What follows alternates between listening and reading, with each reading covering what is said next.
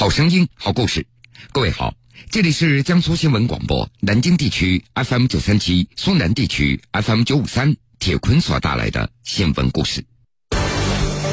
江苏著名陶都宜兴丁蜀镇，一位辛苦了一辈子的紫砂老人，被冒充警察的骗子在四个小时内一步步骗入圈套，把有一千三百万存款的银行卡卡号和密码。甚至手机上收到的验证码都告诉了对方。宜兴警方几十名警察全程紧急寻人，在骗子就差临门一脚之际，一名警官在银行门口拦住了老人。江苏新闻广播南京地区 FM 九三七，苏南地区 FM 九五三，铁坤马上讲述。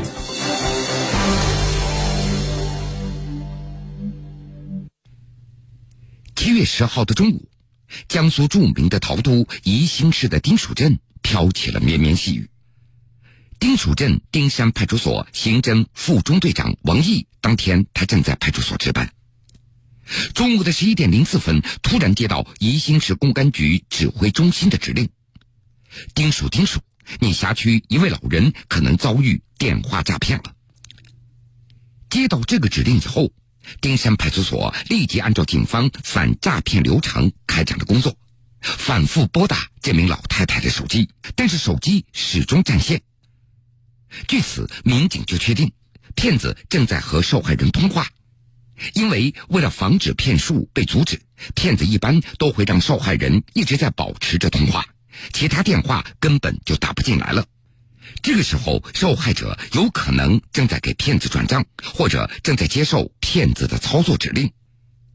也许迟个一分钟，骗子就会得逞了。当时民警也不知道具体的情况，也不知道老太太的卡上到底有多少钱。现在要做的，一定要和骗子来抢时间。派出所领导当时就命令，除了必要的留守人员之外，全部出动来寻找老人。民警兵分几路，到老太太的家中、宾馆、附近银行以及老人可能会去的地方来寻找。让民警感觉到困难的是，就连老太太的老伴儿也不知道这人究竟去了哪里。怎么办呢？刑侦民警谭一，他接到命令以后，迅速来查询了户籍资料，他记住了老太太的基本特征，立即赶往附近的银行来寻找。但是找了六七家的银行，还是没有见到老太太的踪迹。而分头寻找的其他同事也没有传来任何的消息，这也让大家伙非常的焦急。而这个时候，外面的雨那是越来越大了。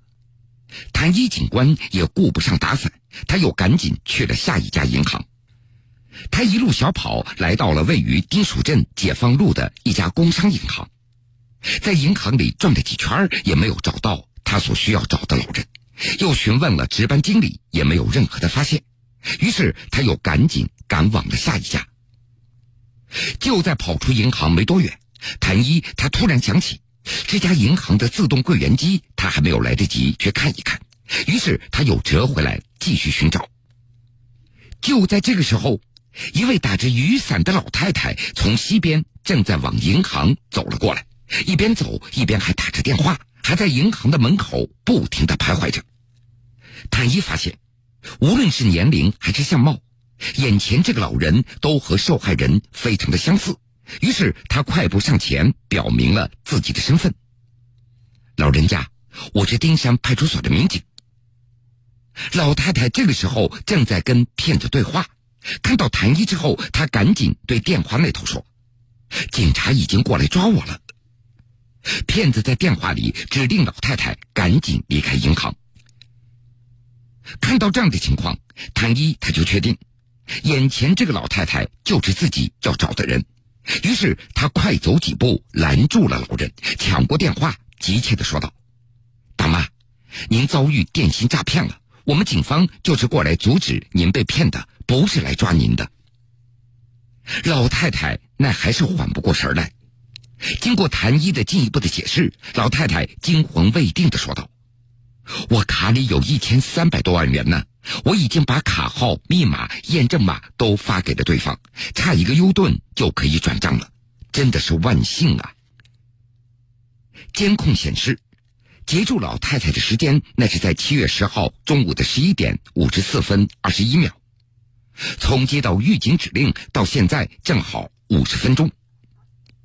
为了彻底杜绝隐患，谭一又带着老人把银行卡的密码进行了修改，卡中的一千三百万元的现金没有遭受损失。经过交流，民警得知，老太太姓周，她和老伴儿都是从事紫砂行业的工作。老两口一辈子勤勤恳恳，靠手艺在生活，没有买房子。这银行卡上的一千多万元，那是留给儿子买房子用的。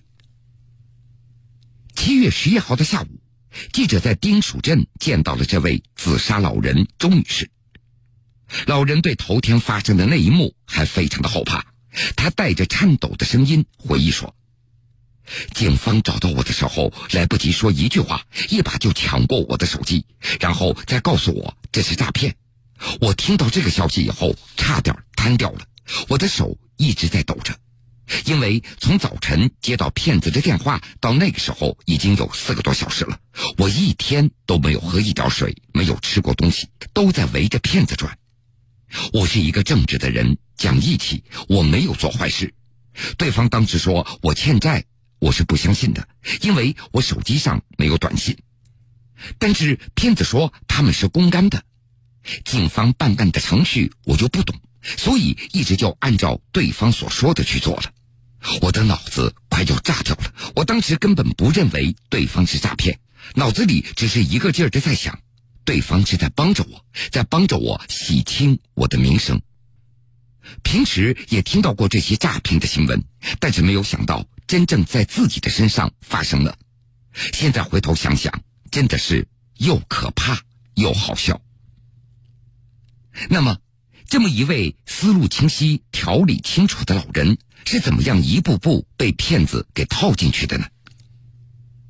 周女士向记者回忆，那是在七月十号早晨八点半左右，一个上海的电话打进了她的手机里，一个女子自称是公安的，现在正在核对一些信息，并且询问有关账户进出款项的问题。当时周女士也没有将此事放在心上。所以也就配合着回答着一个问题，没有想到，在挂完这第一个电话以后，又有一个以八八开头的一长串的号码又打了进来。对方说周女士的一张银行卡被透支了一万五千六百元，问了一些情况以后也挂断了。五分钟以后，又有一个自称无锡公安局陈警官的骗子的电话打了进来，没想到这个电话一接。就是四个小时。骗子在电话里说，他们正在查询周女士卡里被透支的情况，并且还跟周女士核实身份、手机号码、家庭住址、身份证等这样的信息，那都是正确的。所以周女士对对方也就相信了。这个冒充警官的骗子对周女士说：“你的卡我们已经查过了，发现了一个大的窟窿，资金流动二百一十六万。”有人用你的名字和身份，用这些钱在贩卖儿童，这个罪名可了不得了。听到这儿，周女士她一慌了，赶紧说：“我就是一个老太婆，流动资金那是有的，在银行里买的理财，但是我没有干犯法的事儿啊。”骗子还对周女士进行了严厉的批评：“我们还要去查一下。”银行用你的身份证的复印件可以办理很多事情，你怎么一点防范意识都没有呢？信息全都被泄露出去了。随后，对方开始询问这银行卡上还有多少钱。周女士她说，大概有一千多万，那都是做理财的，是给儿子买房子用的。一听说卡里有这么多钱，对方又是一阵猛训：“你的防范意识太差了。”人家用你的身份信息干坏事儿现在你只能够配合我们警方进行调查。银行都把你的信息卖出去了，你不能够再到银行去询问了。你家里还有人吗？如果有人，你就把房门给锁起来，不能够让别人听到。另外，骗子还加了周女士的微信，在微信里一张通缉令发了过来，这下周女士更加慌了。在电话中，骗子继续的询问，钟女士把每张银行卡里钱的数目也都告诉了对方，把那张有一千三百多万存款的工商银行的卡号和密码都报了出来。而就在这个时候，家里的电话响了起来，骗子让钟女士不要去接，说正在做笔录，不能够挂断这个电话。由于家里的电话一直在响着，对方就让周女士到一个空旷的、没有人的地方继续来接电话。周女士就来到附近公园的一个小河的旁边，这个时候手机上又收到三个验证码，她就按照要求把号码告诉了对方。骗子又让周女士把这个验证码给删掉，不要告诉其他人。然后又要求周女士带一张纸、一支笔、三张银行卡和优盾，赶紧出门。当得知周女士不会使用优盾，对方也就耐心的进行着指导。但是作为老人，周女士试了几次都没有成功。这下骗子也没有辙了，他让周女士手机不要挂，到银行的柜台去，就说优盾坏掉了，要换一个新的，其他的不要多说。就这样，周女士按照骗子在电话里的说法去做了。万幸，在银行门口，他遇到了谭一警官。江苏著名陶都宜兴丁蜀镇，一位辛苦了一辈子的紫砂老人，被冒充警察的骗子在四个小时内一步步骗入圈套，把有一千三百万存款的银行卡卡号和密码，甚至手机上收到的验证码，都告诉了对方。宜兴警方几十名警察全程紧急寻人，在骗子就差临门一脚之际，一名警官在银行门口拦住了老人。铁坤继续讲述：这多亏了警方的及时相救，周女士才挽回了这巨大的损失。关于电信诈骗的故事，我在节目当中也说了好多了，但是还是有人在不断的上当。警方再次提醒。当接到陌生的电话或者短信的时候，不管对方自称是谁，只要涉及到汇款或者把存款存入指定账户或者新开账户，并且提供卡号密码的，这百分之一百的都是诈骗行为。目前从全国范围来看，冒充公检法等手段进行网络电信诈骗的案子仍然处在一个高发的状态，需要广大群众提高防骗意识。公安民警在办案的时候，不会电话要求汇款或者是缴纳所谓保证金、押金、手续费等任何费用的。如果一旦发现被骗了，一定要在第一时间拨打幺幺零报警。好了，各位，这个时间段的新闻故事，铁鹏就先为您讲述到这儿。想了解更多新闻，敬请关注荔枝新闻客户端和江苏新闻广播官方微信以及微博。半点之后，新闻故事精彩继续，欢迎您到时来收听。